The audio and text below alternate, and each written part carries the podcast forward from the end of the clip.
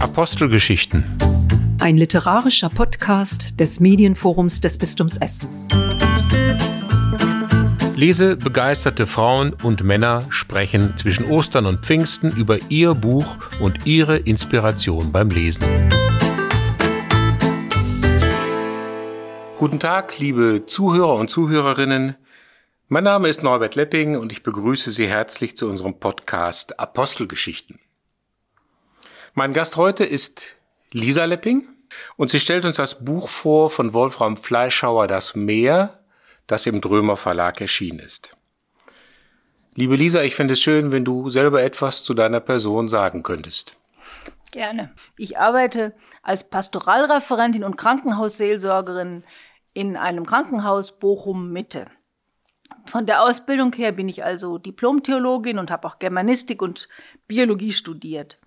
Nach dem Studium war ich zunächst Diözesanbildungsreferentin für Frauen im Bistum und später dann freiberuflich in der ökumenischen Frauenarbeit auf Bundesebene. Und dann, weil ich in der intensiven Familienphase von zu Hause arbeiten wollte, habe ich geschrieben, war ich Chefredakteurin und später dann wurde ich Dozentin für Ethik. Ich bin also verheiratet und wir haben vier erwachsene Kinder. Seitdem sie außer Haus sind, arbeite ich wieder vollberuflich und zwar als Krankenhausseelsorgerin. Und dabei gehöre ich zum Team Exercitia und gestalte Oasentage. Wer ich also bin, ich würde sagen, ich bin eine Seelsorgerin in einem sehr säkularen Umfeld. Und warum hast du gerade dieses Buch für unseren Podcast Apostelgeschichten ausgewählt? Mir wird zunehmend bewusst, im Krankenhaus und auch mit meinem eigenen Älterwerden, wie fragil und wie kostbar zugleich wir Menschen sind und wie fragil, verwundet und kostbar auch unsere Erde und wie verwoben wir sind mit unserer Erde und dass wir als Menschen Teil sind eines sehr verletzlichen, komplexen Ökosystems. Das macht diese Pandemie uns besonders deutlich zurzeit. Auch wie wenig wir im Griff haben und wie wenig wir beherrschen. Wir sind stattdessen Teil eines lebendigen Organismus. Und vom Raubbau an diesem Organismus und von den damit einhergehenden Verbrechen am Menschen erzählt dieses Buch, das ich mitgebracht habe, auf packende Weise. Es geht hm, um ein Thema, das mir früher sehr fremd war, Überfischung der Weltenmeere und wie verschieden einzelne Menschen und Systeme mit dieser Tatsache umgehen. Ich oder wir, wir lieben das Meer sehr. Wir sind gerne in Südfrankreich am Mittelmeer und da habe ich auch dieses Buch gelesen im letzten Urlaub. Ich habe es verschlungen. Dieser Roman hat mir Welten eröffnet, die mir bis dahin ziemlich fremd waren und das hat mich auch sehr erschüttert, muss ich sagen. Allein die Literaturgattung ist mir eher fremd. Und das ist nicht die Gattung, zu der ich freiwillig greifen würde. Es ist ein Öko-Thriller. Aber weil mir das Buch wärmstens empfohlen wurde, habe ich mich darauf eingelassen, diesen dicken Schinken zu lesen. Es sind 433 Seiten. Aber ganz bald konnte ich nicht mehr aufhören zu lesen und verrückt, heute empfehle ich selber das Buch weiter.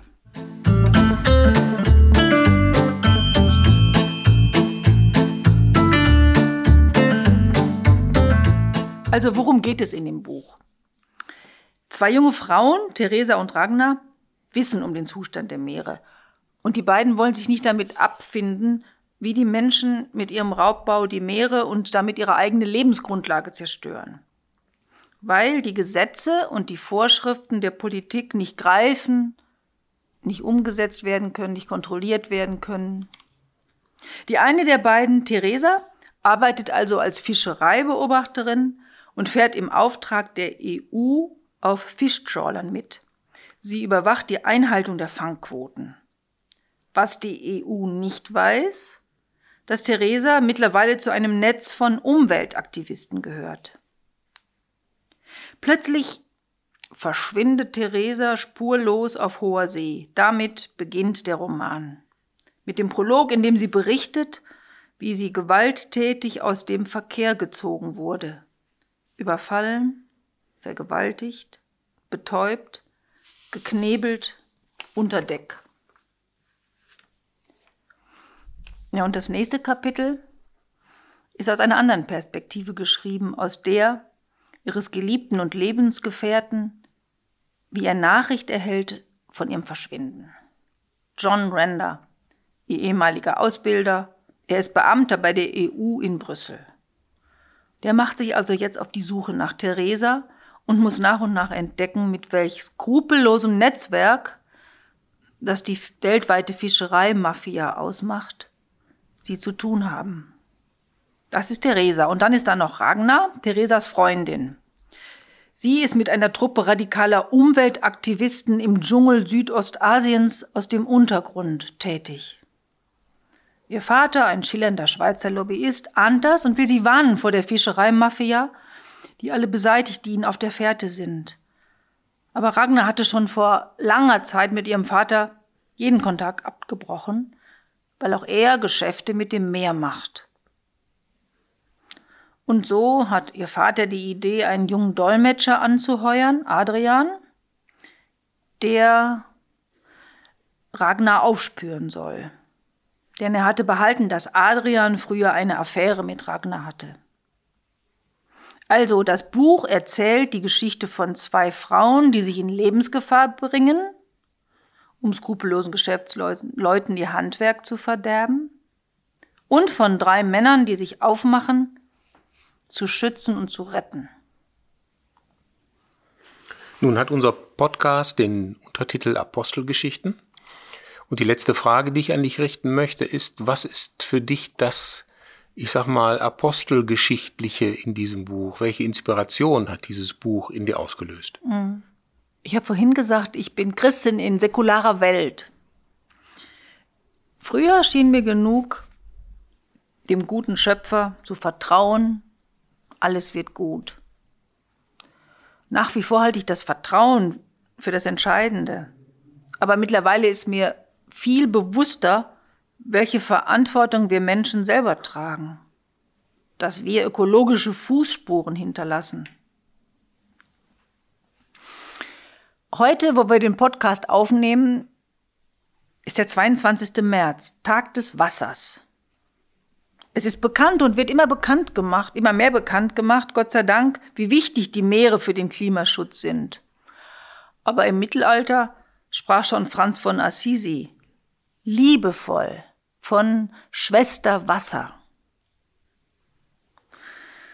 Um das mal in seiner Sprache zu sagen, mich beschäftigt mittlerweile, wie ich dem Wasser eine gute Schwester sein kann. Und seitdem ich das Buch kenne, halte ich die Augen offen nach Möglichkeiten und Initiativen, denen das Meer am Herzen liegt. Das hat das Buch in mir ausgelöst. Vielen Dank für deine Einführung. Du wirst uns aus diesem Buch jetzt was vorlesen und ich freue mich drauf. Ja, ich beginne mit einer Passage, oder mit der Passage, in der die Aktivistin Ragnar aus ihrem Camp im Untergrund Kontakt aufnimmt mit Theresas Freund John. Die beiden sind natürlich erschüttert von Theresas Verschwinden und nach wochenlanger vergeblicher Sucharbeit haben sie mittlerweile keine Hoffnung mehr. Und jetzt weiht Ragnar den verzweifelten Render, den EU-Beamten, in ihren unglaublichen Plan ein, wie den Verbrechern das Handwerk legen.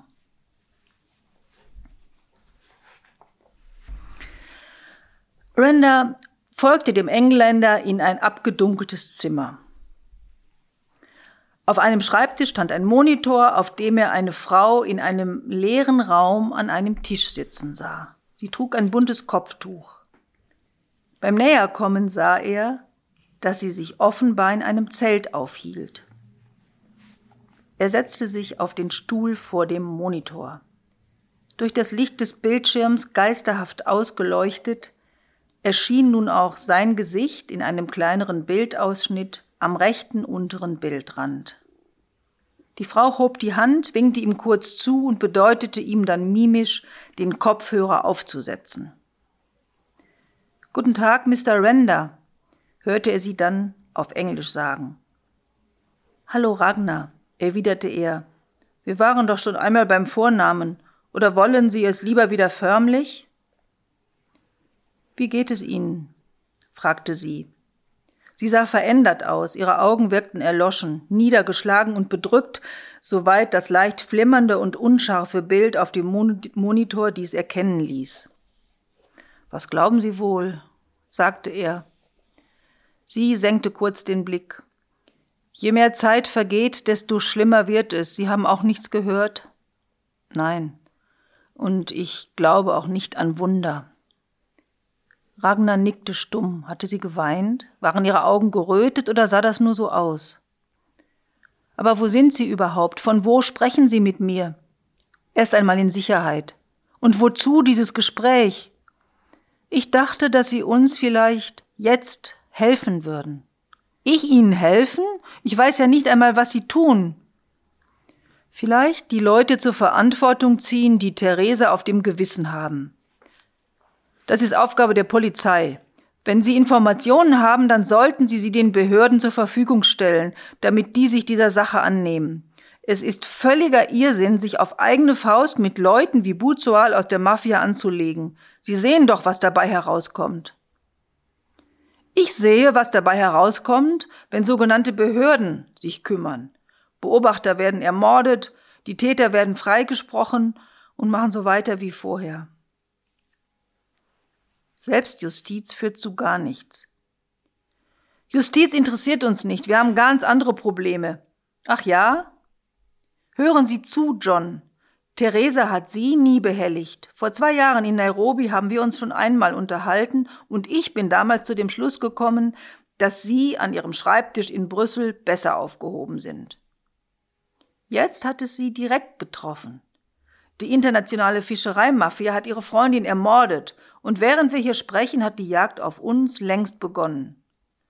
Buzual und seinesgleichen machen einfach weiter, brechen alle Regeln und Vorschriften, die ihre tolle Behörde erlassen hat und jemals erlassen wird, und die samt und sonders keinen Fliegenschiss wert sind. Ich verstehe kein Wort. Was meinen Sie damit? Es wird nun Folgendes geschehen. Wir werden in den nächsten Wochen den kompletten europäischen Frischfischmarkt kollabieren lassen. Theresa ist nur eine von vielen, die an diesem Projekt teilgenommen haben. Wir haben die Mittel, dieser Bande von Verbrechern das Geschäft derart zu verderben, dass sie sich auf Jahre nicht davon erholen werden. Jemand wie Sie könnte uns dabei natürlich sehr helfen, vorausgesetzt, Sie stehen endlich von Ihrem Schreibtisch auf und schauen der Realität ins Auge. Wie lange wollen Sie denn noch so weitermachen mit Ihren verwässerten Richtlinien, die ohnehin niemand ernst nimmt? Was muss geschehen, damit jemand bei Ihnen aufwacht und sagt, Schluss, es reicht? Kennen Sie die neuesten Zahlen? Wie lange noch, John? Ich habe Sie vor zwei Jahren gefragt und ich frage Sie erneut, was muss noch geschehen, damit Sie endlich handeln? Randa blickte Ragnar voller Zorn an. Sie haben Theresa dort hinausgeschickt, stieß er verbittert hervor. Sie sind verantwortlich für diesen Irrsinn. Ich? Ich habe niemanden geschickt, erwiderte sie und lachte kurz. Meinen Sie im Ernst, wir müssten Leute überreden, bei uns mitzumachen? Was glauben Sie denn, wie viele Wissenschaftler, Forscher und Menschen wie Theresa es einfach nicht mehr ertragen, mühsam alle Fakten und Informationen zusammenzutragen, nur damit dann beim nächsten großen politischen Kuhhandel von höchster Stelle nichts passiert? Sie stellen sich das alles sehr einfach vor, erwiderte er. So? Ich will Ihnen etwas sagen, John. Diese Strukturen, werden sie mit Gesetzen niemals beseitigen. Diese Leute bringen einfach jeden um, der ihre Geschäfte stört, seien es die Sklaven auf ihren Schiffen, Fischereibeobachter oder Journalisten. Mafiöse Banden sind in offener Konfrontation nicht zu besiegen. Zu viele Profiteure und sogar staatliche Stellen hängen mit ihren Geschäften drin. Es geht ja nicht nur um viel Geld, sondern auch um Wählerstimmen, um Arbeitsplätze, letztlich um den Lebensstil von Millionen unwissender oder gewissenloser Verbraucher, die niemals freiwillig auf etwas verzichten werden, das sie als selbstverständlich betrachten. Diesen Teufelskreis aus Gier, Profit und Wirtschaftskorruption können sie nicht legal bekämpfen. Die Geschäftsgrundlage muss weg, die Nachfrage. Und genau darauf arbeiten wir hin. Wir werden der Nachfrage einen biologischen Riegel vorschieben, und mit ihrer Hilfe könnten wir schneller und wirkungsvoller agieren. Randa war sprachlos. Ragnar schaute ihn an und wartete. Sie sind verrückt, sagte Renda schließlich. Wie wollen Sie denn das bitte machen? Ihre Allmachtsfantasien sind einfach lächerlich. Ragnar hob ihre linke Hand hoch und hielt etwas vor die Kamera. Renda sah eine kleine Ampulle. Sie enthielt eine blassgrüne Flüssigkeit. Das hier ist der Grund, warum Theresa ermordet wurde. Wir haben Jahre gebraucht, dieses Toxin zu synthetisieren. Und dann erzählt sie ihren Plan mit diesem Gift Hochseefische, die an Restaurantketten geliefert werden, zu vergiften, sodass die Verbraucher nicht sterben, aber eine Lebensmittelvergiftung erleiden, die zu lebenslänglicher Fischunverträglichkeit führt. Ehe John darauf überhaupt etwas sagen kann, sagt sie noch, wir sind viele, und wir können überall und jederzeit zuschlagen. Plötzlich war der Ton weg. Ragnar, warten Sie! Aber Ragnar antwortete nicht mehr. Der Bildschirm wurde schwarz.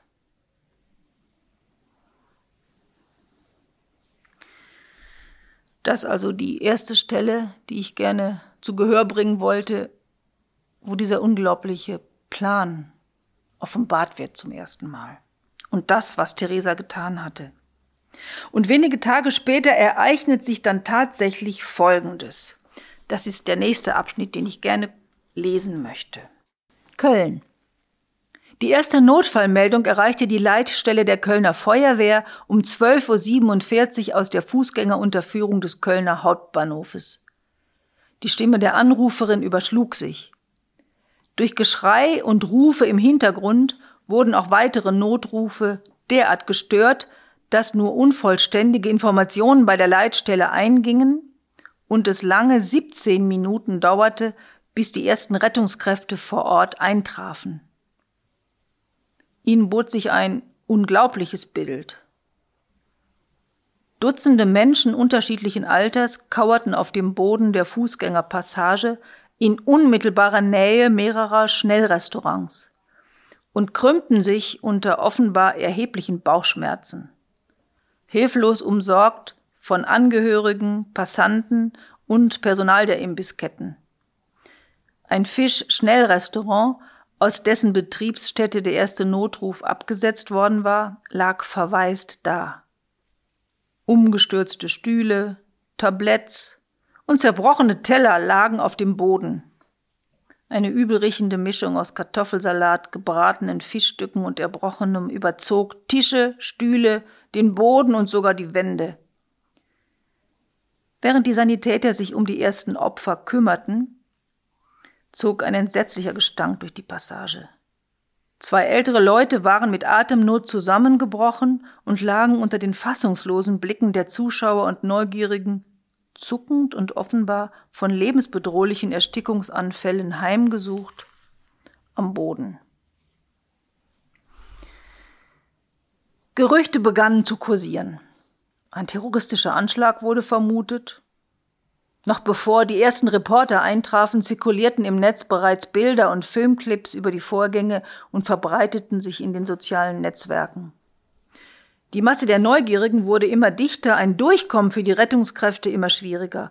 während die Betroffenen keuchend und würgend mit Herzrasen und heftigen Schweißausbrüchen auf ärztliche Hilfe warteten.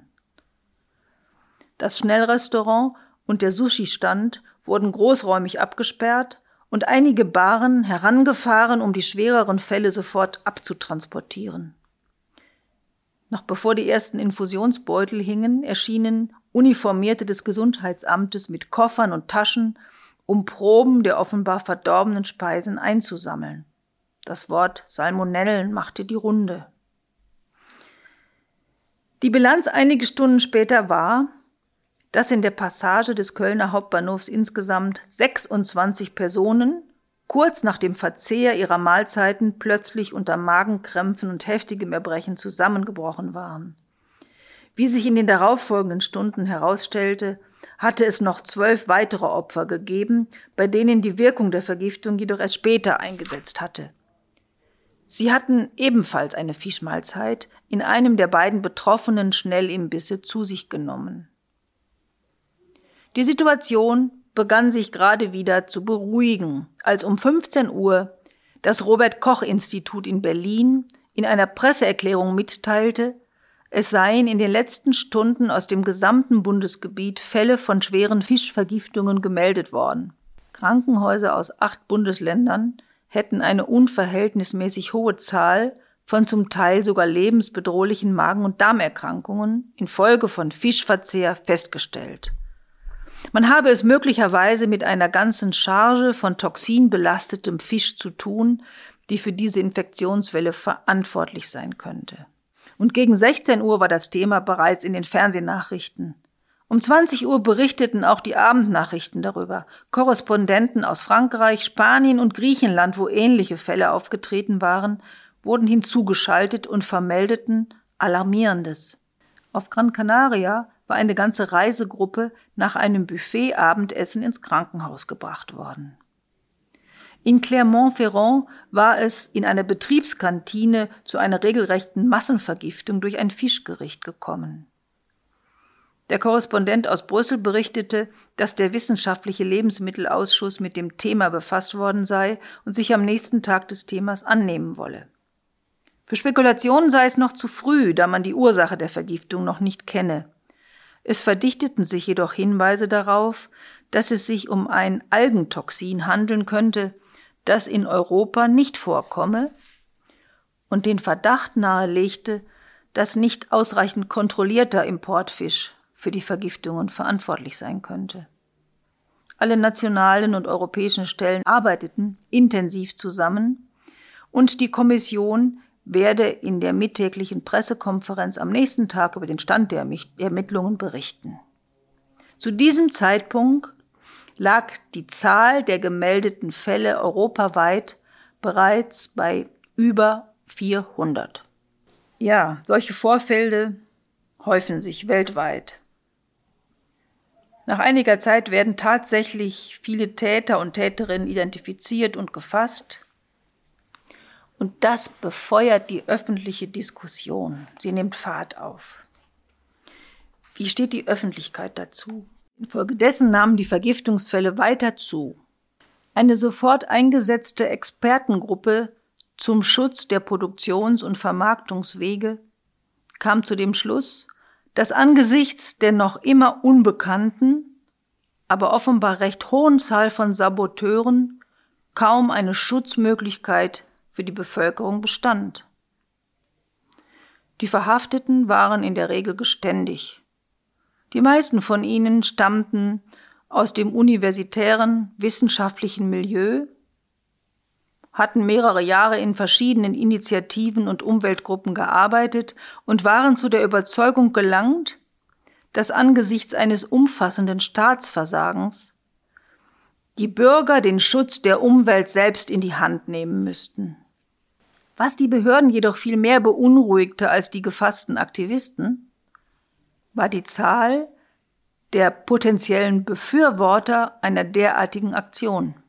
Die jetzigen Diskussionen in Internetforen und die nicht minder kontroversen Auseinandersetzungen in den Medien zeigten, dass ein nicht geringer Teil der Bevölkerung angesichts der realen Situation in den Meeren durchaus Sympathie für die Saboteure und ihr Anliegen zu entwickeln begann. Ein Appell mit der Überschrift Wir distanzieren uns von den Mitteln, aber wir fordern ein mindestens zehnjähriges totales Verbot industrieller Hoch- und Tiefseefischerei wurde im Internet von über 600 Wissenschaftlern weltweit unterzeichnet. Die Diskussion geht weiter und das Buch endet mit einem kurzen Statement des Verfassers. Daraus möchte ich einen Satz gerne vorlesen. Wolfram Fleischhauer schreibt, nun ja, jetzt habe ich den Roman geschrieben. Eine Geschichte, in der hoffentlich ein paar bedenkenswerte Positionen und Denkanstöße enthalten sind, die das leisten, was ein Roman im günstigsten Fall leisten kann und sollte. Ein wenig Demut vor der Komplexität der Dinge erzeugen und vielleicht sogar Mut zu machen, sich genauer damit auseinanderzusetzen und nicht davor zu resignieren, sondern und das füge ich jetzt zu, sich davon inspirieren zu lassen. Und im Übrigen, wie es mit Theresa und Ragnar weitergeht, das werde ich nicht verraten. Dazu müssen Sie das Buch schon selber lesen. Liebe Lisa, vielen Dank. Das war ein wunderbares Ende. Und es hat Lust gemacht, dieses Buch tatsächlich selber in die Hand zu nehmen und die Geschichte weiter zu verfolgen. Ich möchte gerne hinweisen auf die nächste Podcast-Folge, liebe Zuhörer und Zuhörerinnen, wenn es Ihnen gefallen hat. Am kommenden Sonntag heißt es wieder Apostelgeschichten.